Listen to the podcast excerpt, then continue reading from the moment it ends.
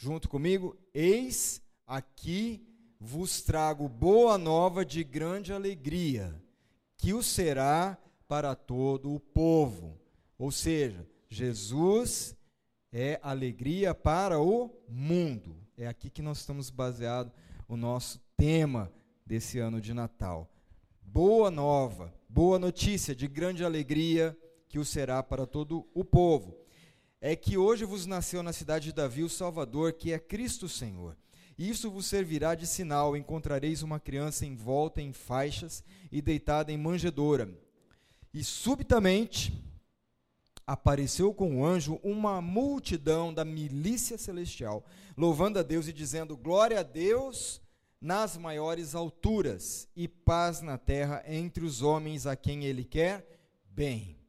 E ausentando-se deles os anjos para o céu, diziam os pastores uns aos outros: Vamos até Belém e vejamos os acontecimentos que o Senhor nos deu a conhecer.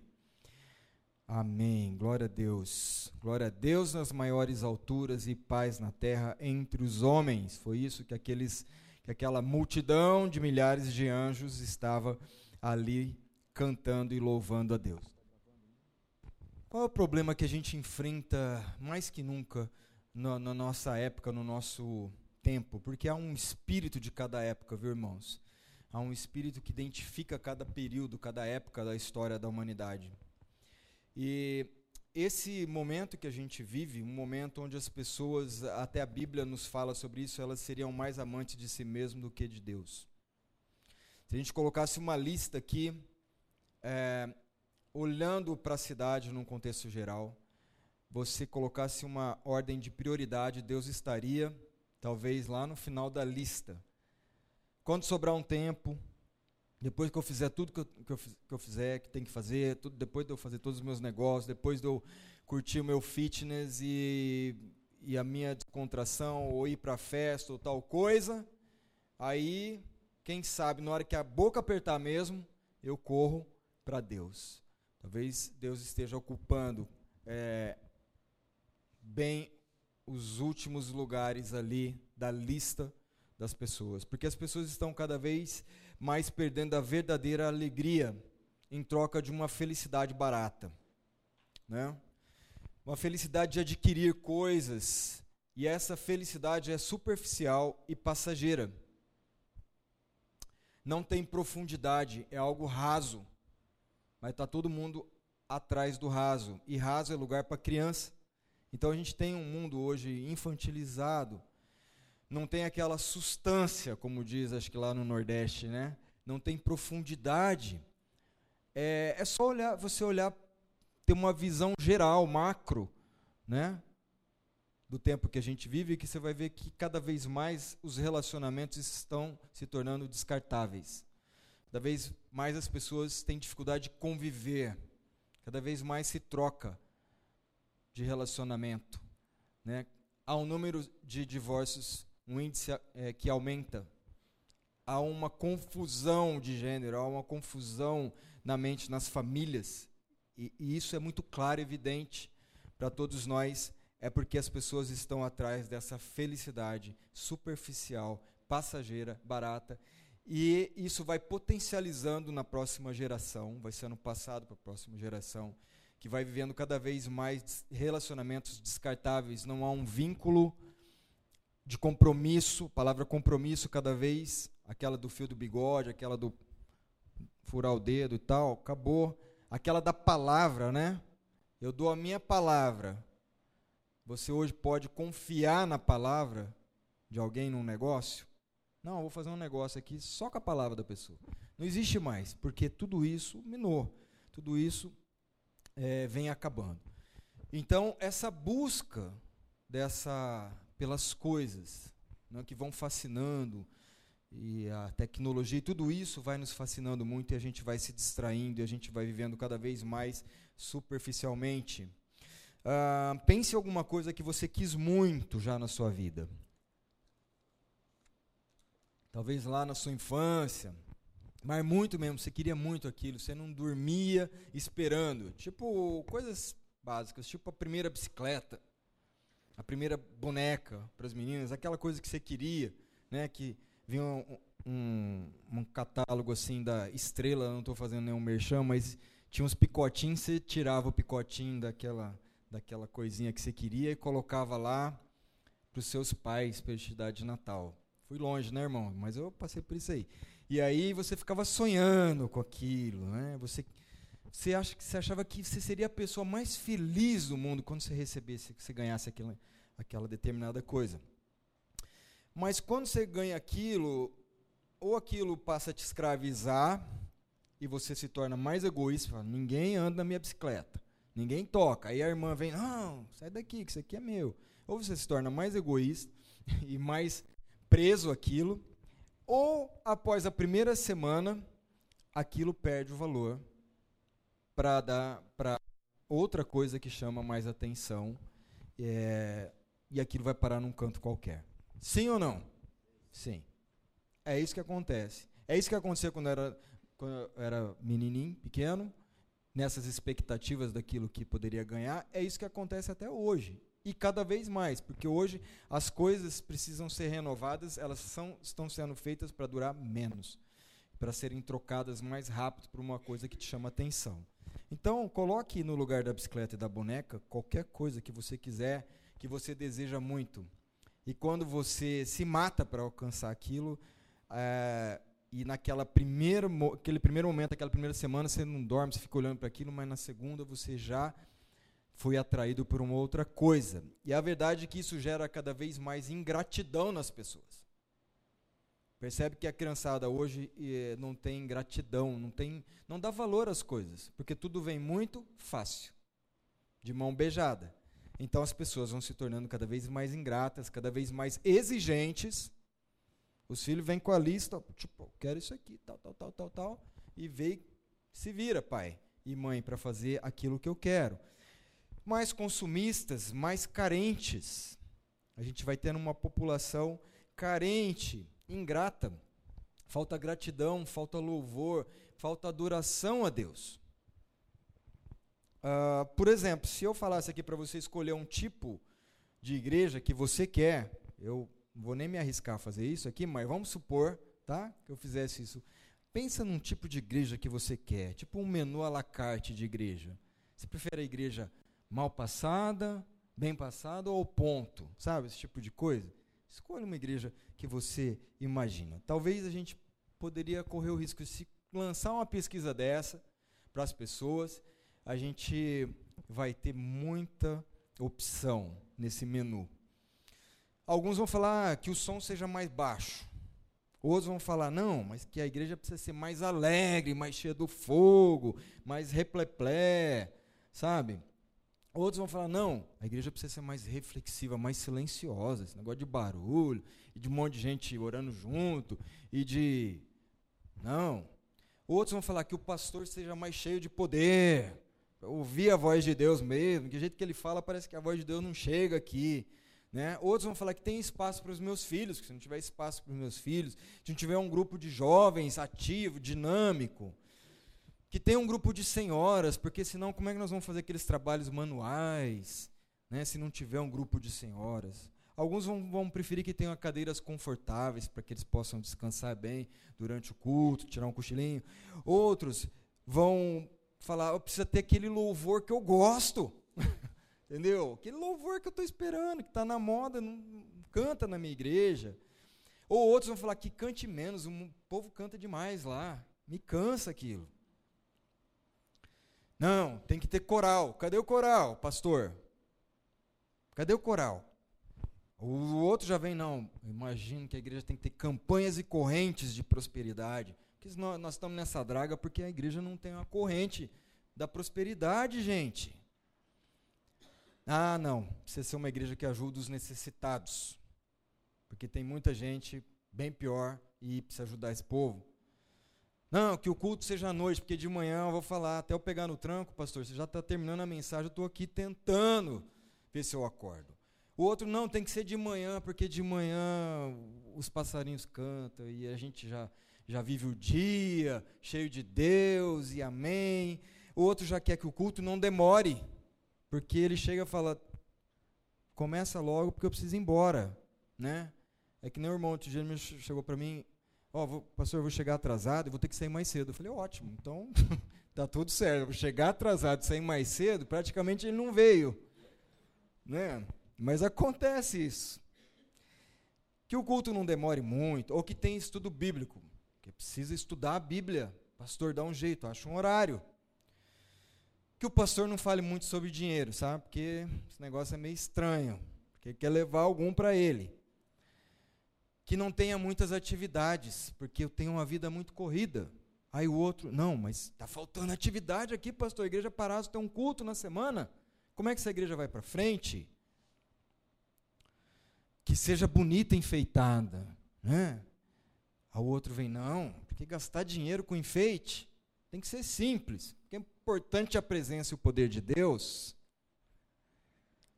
Irmãos, que loucura.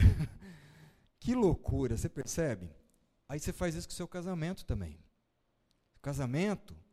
Não, eu quero minha esposa ao ponto, mal passada. É. Você começa a fazer em toda a sua vida esse tipo de coisa. E a gente vai ficar louco com isso e o pastor fica mais louco ainda. Se for atender a cada tipo de igreja que cada irmão vai imaginando, que cada pessoa, fora um monte de gente que imagina coisa pior da igreja. Mas sabe o que, que pode nos livrar de ter uma vida medíocre assim? Sabe o que pode nos livrar? Adoração. Adoração a Jesus. Essa é a boa nova. É a boa notícia, porque Ele é alegria para o mundo. Ele nos faz inteiros, irmãos, completos, resolvidos. Amém? Amém, irmãs? Descomplicado, resolvido. Amém, irmãos? Os irmãos não tomaram café ali? Amém? completos. A alegria do Senhor é a nossa força, nos faz completos, nos faz encarar qualquer situação porque ele nos preenche em todos os momentos. Paulo, o apóstolo, vivia num mundo fragmentado, todo destruído, todo destroçado, mas ele estava por inteiro. Ele fala: alegrai-vos sempre. Outra vez digo: alegrai-vos, alegrai-vos. Por quê? Porque ele estava cheio dessa plenitude da, da alegria, porque sabia que devia adorar a Deus acima de todas as coisas em primeiro lugar. Então, no desenvolvimento desse texto, imagine essa cena comigo. O anjo está ali anunciando para os pastores no campo. É um anúncio. E nesse anúncio, subitamente, diz o texto, subitamente, de repente, aparece o que? Milhares de anjos, uma multidão da milícia celestial, ou seja, um exército numeroso, uma tropa de anjos. E o que, que esses anjos fazem? Adoram a Deus. Glória a Deus nas alturas. Eles adoram a Deus. Maria ali está grávida e o bebê está para nascer, o texto diz um pouco antes. E quem que é a criança? Ele é o Filho de Deus, o Cristo, o Messias, a salvação, a alegria para o mundo. Então imagine, irmãos, o que está acontecendo no universo naquele momento.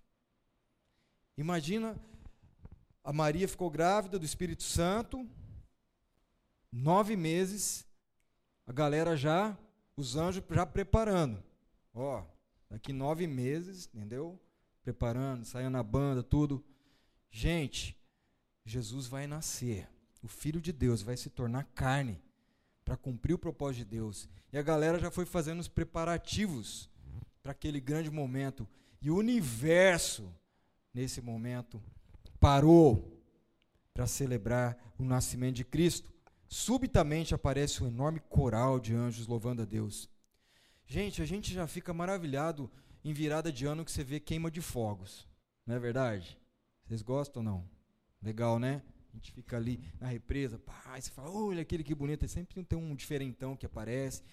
Oh, você vai usando as expressões, todo mundo ficando alegre, feliz de vendo aquela beleza no céu. Imagina a glória que cercou esse anúncio àquelas pessoas que estavam ali, a glória de Deus, e esse era só um anúncio de que Jesus havia nascido para aqueles pastores, para aquelas pessoas que estavam ali no campo. A glória de Deus se manifestou, anjos cantando e glorificando ao Senhor e dizendo da necessidade da paz aqui na terra. E isso pode acontecer, sim. Isso sempre acontece, irmãos. A gente não tem olhos espirituais para ver. Porque Jesus continua nascendo nos corações. Amém? É só alguém abrir a porta e dizer: Eu estou à porta aí, pato. Se alguém ouvir a minha voz, eu vou entrar e ter um relacionamento com Ele, cearei com Ele. E Jesus quer nascer nos corações.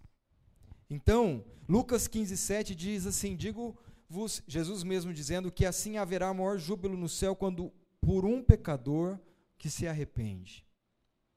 No versículo 10 também do capítulo 15, ele diz: Eu vos afirmo que de, afirmo que de igual modo há júbilo diante dos anjos de Deus por um pecador que se arrepende.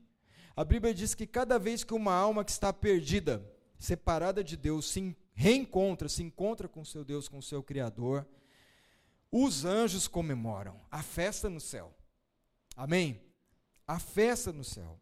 Agora o povo acha que ficar alegre, só fica alegre quando bebe um vinho, uma cerveja, vou ficar alegre. Quando compra o sofá dos sonhos ou o carro. Mas o Senhor falou para a gente fazer o quê? Para a gente ir por todo mundo e proclamar o Evangelho, anunciar, é um anúncio. E nesse anúncio, ele contém a boa notícia: Jesus nasceu para nos salvar. E se alguém se arrepender dos seus pecados, haverá festa no céu. Os anjos estão lá de novo com a banda de prontidão.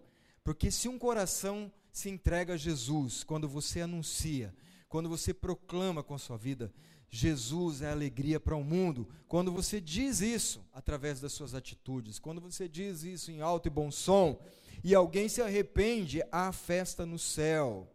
E o universo pode se mover quando você se move em direção à vontade de Deus. Amém? Quando você decide, eu vou me mover em direção à vontade de Deus, cumprir a sua vontade, obedecer os seus mandamentos, e alguém é salvo por essa atitude sua, os céus entram em festa por cada pecador que se arrepende. Então, é isso que acontece. Talvez a gente não veja nos, com os olhos físicos, mas é isso que a Bíblia diz que acontece. Mas o que, que a gente fica fazendo, irmãos? A gente fica achando pelo em ovo. Isso não me agrada. Aquilo não está do jeito que eu gosto. Aquilo outro não é da cor que eu quero. Aquele outro não, não atende a minha necessidade. Aquele lá eu não vou com a cara. Para com isso. Jesus é a verdadeira alegria para o mundo, para os povos. Amém?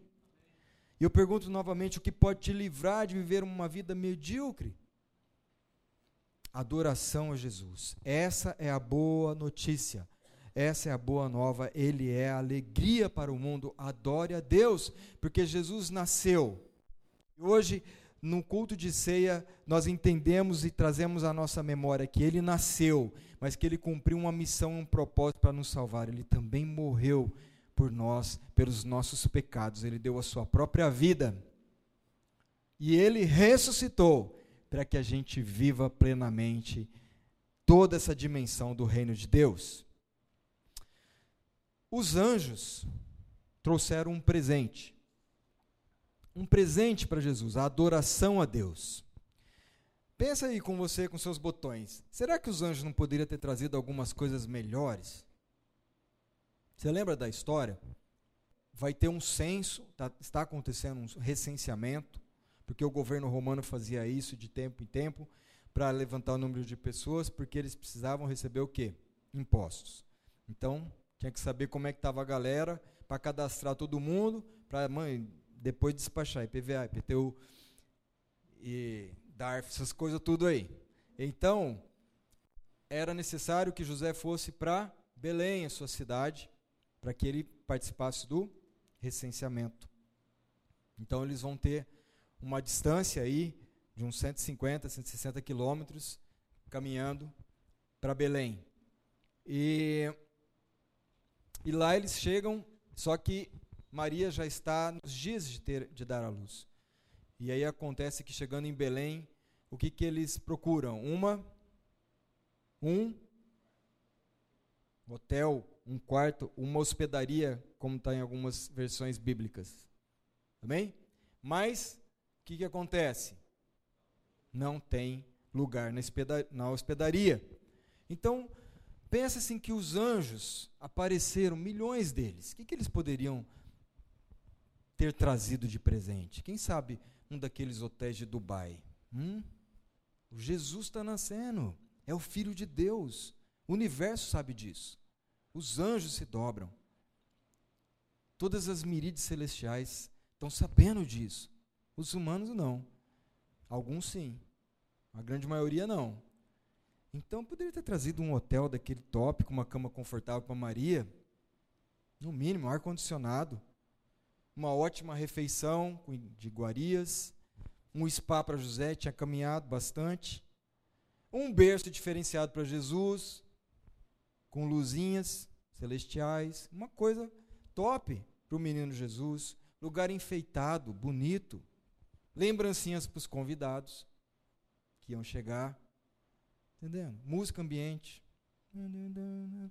Musiquinha de Natal. Jesus está nascendo, os convidados chegando. Imaginou essa cena?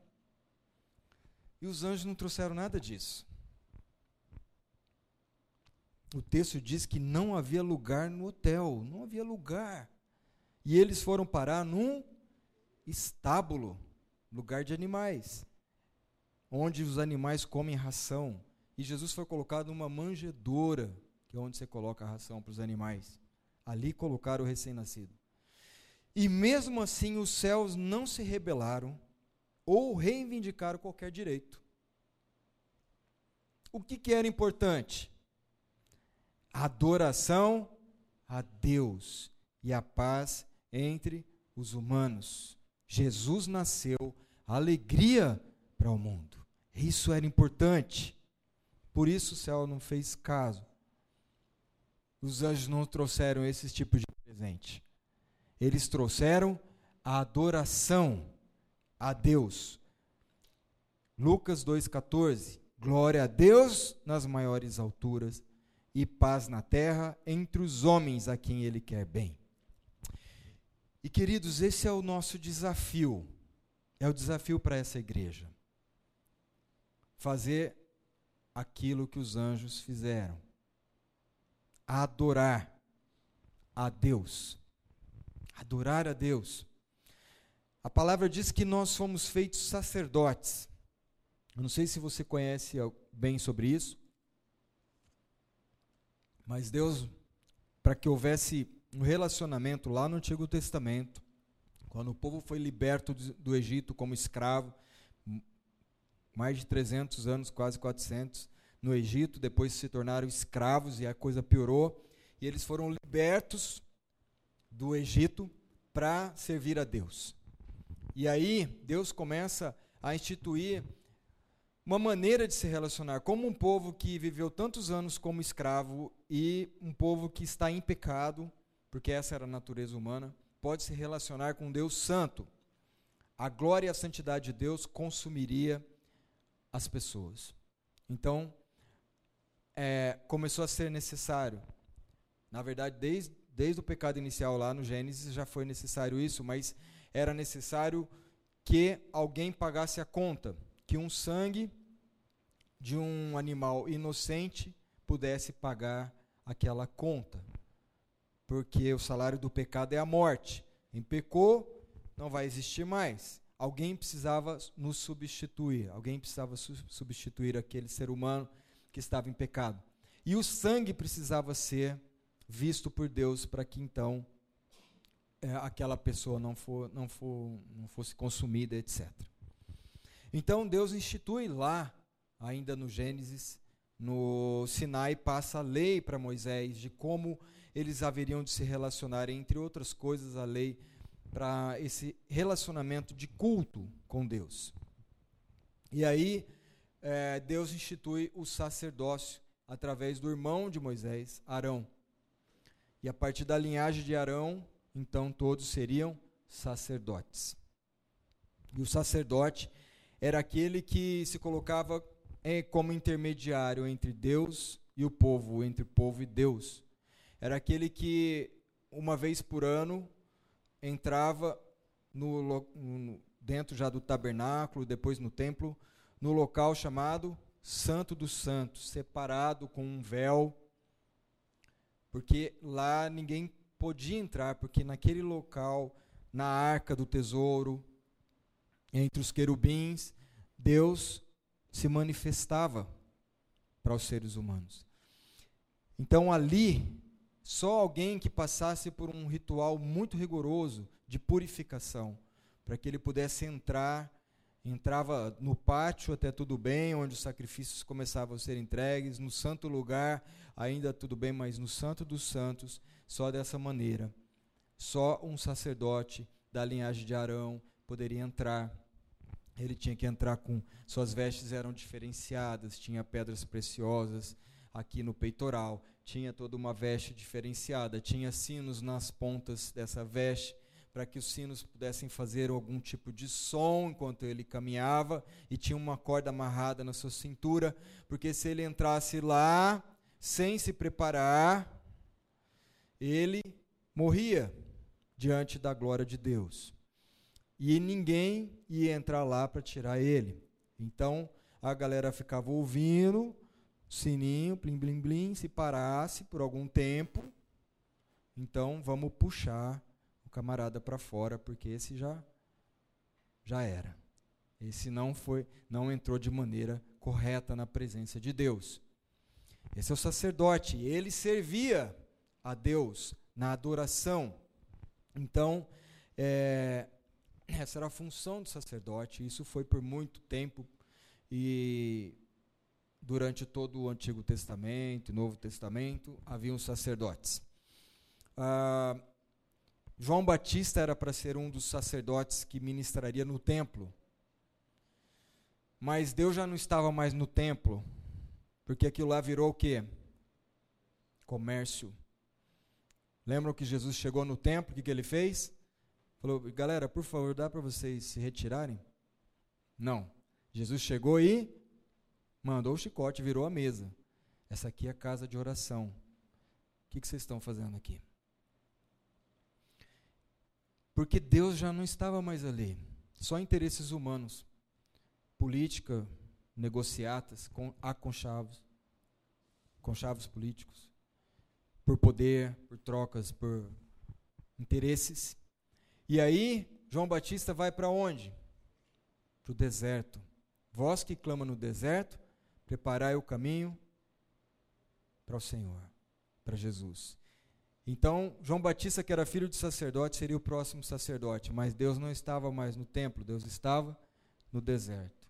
João Batista vai lá para o deserto para anunciar, porque aqueles que estavam no templo não o fizeram não prepararam o caminho para Jesus. Nem fariseus, nem saduceus, nem zelotes, nem publicanos, nem essênios, toda aquela turma lá, várias classes religiosas, político-religiosas, não prepararam o caminho para Jesus. Porque estavam preocupados em ter poder, posse, controle sobre coisas e pessoas. Mas João Batista vai preparar o caminho para Jesus lá no deserto.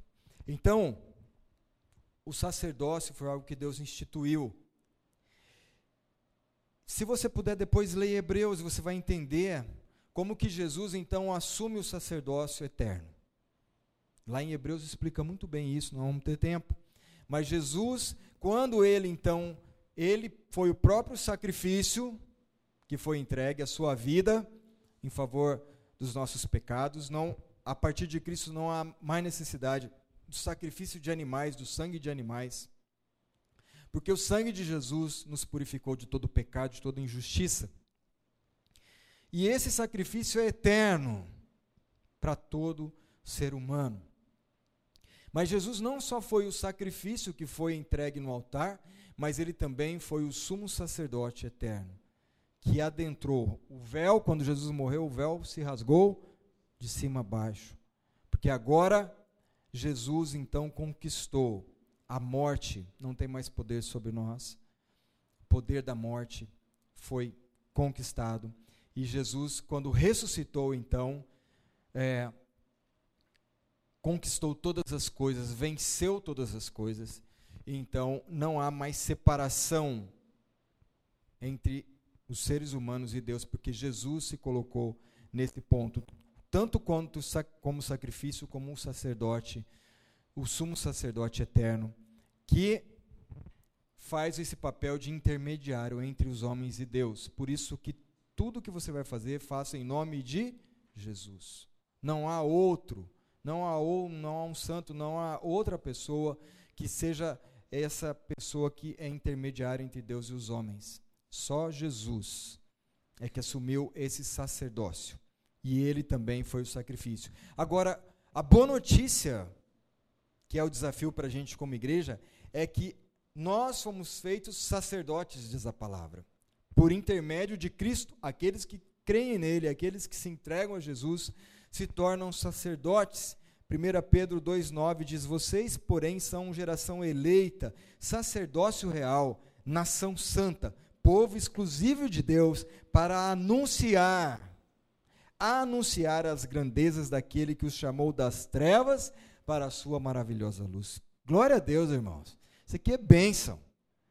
Nós fomos feitos sacerdócio, nação santa, povo de Deus. Para quê? Para anunciar as grandezas daquele que nos tirou, que nos chamou das trevas para a luz. Natal é muito simbolizado pelas luzes. Né? Nós colocamos as luzes aqui, porque ele falou, Jesus falou: vocês são luz, a luz do mundo e vocês devem brilhar Jesus, manifestar Jesus. Apocalipse 1, 5 e 6 diz: Aquele que nos ama e pelo seu sangue nos libertou dos nossos pecados, nos constituiu o que? Reino e sacerdotes para o seu Deus e Pai. A Ele a glória e o domínio pelos séculos dos séculos. Amém. Nós somos feitos sacerdotes para Deus. Fomos salvos para servir, fomos salvos para adorar e conduzir outros na adoração a Deus. Esse é o nosso propósito como igreja, irmãos. Primeiro, primeiro, nós temos um destino e uma missão como sacerdotes, ações de graça, louvor e adoração. Isso não será fácil. Isso é desafiador sempre. Mas Deus conta com seus sacerdotes para manter a adoração viva em cada geração. As formas, os rituais podem até ser passados para uma geração, mas a devoção do coração ela deve ser descoberta em cada geração. Por isso, é imprescindível que nós tenhamos um relacionamento pessoal e íntimo com Deus. Nós precisamos priorizar isso na nossa vida. O problema é que o foco dos cultos nas igrejas está no homem, está nas, em suprir as necessidades das pessoas, em vez de estar em Deus e na sua glória. A gente luta com isso, foi o que eu relatei no começo. É a igreja à la carte, tentando suprir a necessidade das pessoas que vêm com as suas carências, com a sua superficialidade, em busca de uma felicidade barata. Deus quer nos livrar disso e colocar o foco da adoração em Deus, porque a adoração tem de direcionar a nossa atenção à pessoa de Deus. Amém. Adorar a Deus é atribuir a Ele supremo valor. Supremo valor. Nada pode ocupar o lugar de Deus na sua vida. Nada pode fazer com que o seu coração pese e adore outra coisa, a não ser Deus, porque só Ele é digno.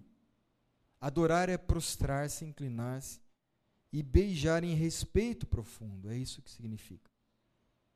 Então nós precisamos, queridos, resgatar e voltar às bases da adoração para que a gente experimente um avivamento na vida da igreja.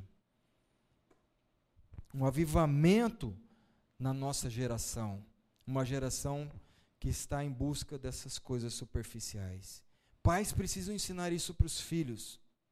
Pais precisam viver isso em casa, uma vida de adoração a Deus, porque senão vocês não vão formar a próxima geração com o mesmo propósito. Porque só Deus pode reavivar a igreja. E sem o louvor, sem a adoração, sem a comunhão e a oração, a Deus, a igreja vai, desse tempo, vai experimentar uma parada cardíaca. A mente do cristão desse século, ela vaga por interesses variados, conforme até a gente falou aqui. E os líderes cansados tentam responder aquelas exigências das pessoas que vivem ansiosos por muitas coisas. E nós precisamos não nos conformar com isso. Precisamos que o Espírito Santo nos leve de volta a um relacionamento íntimo com Deus. E é imprescindível que a igreja seja envolvida por essa intimidade renovada com Deus Santo. Adoração é o reconhecimento da dignidade de Deus. Deus é digno. E o desejo do adorador deve estar em Deus e não em si mesmo, nas suas expectativas de bênção. Amém? A igreja perdeu muito isso. A igreja se reúne para tentar satisfazer as suas expectativas de bênção. A igreja precisa se reunir para celebrar a Deus e adorar a Deus numa só voz. Jeremias 29, 13 e 14 diz assim: E buscar-me-eis e me achareis. Quando? Quando me buscardes com o que? Todo o vosso coração. Para onde seu coração está pendendo? Quais as coisas que são prioridades verdadeiramente na sua vida? Quando me buscardes com todo o vosso coração, eu serei achado de vós, diz o Senhor. E Jesus simplificou quando ele disse em João 4:23, mas a hora vem e agora é em que os verdadeiros adoradores adorarão o Pai em espírito e em verdade. A gente vai encerrar para partir para a ceia. Eu quero dizer que Jesus continua nascendo nos corações. Esse é o propósito dele. E o maior presente que nós podemos oferecer para Jesus é nos tornar uma comunidade adoradora. Amém? Nos tornar essa comunidade adoradora. A gente se fortalecer nisso, irmãos. Não viver uma vida de domingo, poucas horas, mas ser uma comunidade adoradora. Que todos resolvam suas diferenças, para que aconteça essa unidade em amor. Porque aqueles que adoram recebem os benefícios de transformação de caráter. Está em 2 Coríntios 3,18. Diz assim: E todos nós, que com a face descoberta contemplamos a glória do Senhor, adoramos a Deus, segundo a sua imagem, estamos sendo transformados com a glória cada vez maior, a qual vem do Senhor, que é o Espírito. Cada vez que nós adoramos a Deus, independente da circunstância que você esteja vivendo, do problema, da dificuldade, cada vez que você se propõe a viver um estilo de vida de adoração, você vai sendo transformado com a glória do Senhor cada vez maior na sua vida. Porque nós só pode, podemos conhecer a Deus à medida que Ele escolhe se revelar a nós. Não dá para forjar nada. Não dá para manipular nada. Só vamos conhecer a Deus à medida que Ele se revela a nós. Por isso nós precisamos ir à Sua presença, para a gente receber essa revelação de quem Ele é, conhecer o Senhor e prosseguir em conhecer. Enquanto a igreja estiver atrás das bênçãos que tentam resolver os seus problemas para lhes proporcionar uma felicidade rasa e momentânea, está vivendo um engano. O Senhor quer que a gente experimente algo profundo, eterno, duradouro. Porque Jesus é alegria para o mundo, alegria plena, alegria verdadeira. E nós podemos experimentar isso no nosso dia a dia. Amém? Glória a Deus. Glória a Deus. Esse é o recado do Senhor para a nossa vida nessa manhã e para a gente começar esse mês né, de Natal, de, de celebrar o nascimento de Cristo. Pense nos anjos, eles vieram e adoraram o Senhor e glorificaram a Deus pelo nascimento de Cristo. E o Senhor nos fez sacerdotes dessa nova aliança para que a gente adore a Deus, para que a gente sirva a Deus e conduza as pessoas à adoração a Deus. Esse é o nosso chamado e missão como igreja. Não vamos nos perder, queridos, nas coisas desse mundo, naquela tão sonhada bicicleta e boneca da infância, que a gente esperava tanto que a gente colocou todas as nossas fichas ali e depois de um tempinho a gente já foi seduzido a outras coisas. Vamos buscar o Senhor com todo o nosso coração. Quem buscar de todo o coração, ele vai se revelar. Nós poderemos viver esse propósito eterno como igreja aqui. Poderemos contagiar as pessoas com essa alegria que não se dissolve, não é, não é alegria descartável, não é uma alegria, uma alegria fluida, é algo consistente. É algo que nós experimentamos aqui, vamos experimentar cada vez mais a glória de Deus até que Ele venha e a gente tenha a plenitude de todas as coisas. Mas aplique isso na sua vida, aplique isso na sua casa, promova essa alegria do Espírito nos seus relacionamentos. Você terá o melhor casamento do mundo, você terá os melhores filhos do mundo. Você terá melhor relação pai e filho, filhos e pais. Você se tornará o cara mais feliz, alegre em todas as coisas, no seu dia a dia, no seu emprego. O propósito daquilo que Deus colocou às suas mãos toma, toma outra dimensão, tem outro valor. Você vai ser muito mais altruísta, muito mais empático em relação às pessoas, vai se colocar muito mais no lugar do outro porque todo o amor a Deus reflete no amor ao próximo. E a gente pode viver dias melhores, dias melhores, e manifestar a graça de Deus, o amor de Deus na nossa vida, na nossa casa, na nossa família, nas pessoas ao qual a gente convive. Em nome de Jesus, em nome de Jesus. Baixe a sua cabeça. Esteja orando ao Espírito Santo de Deus.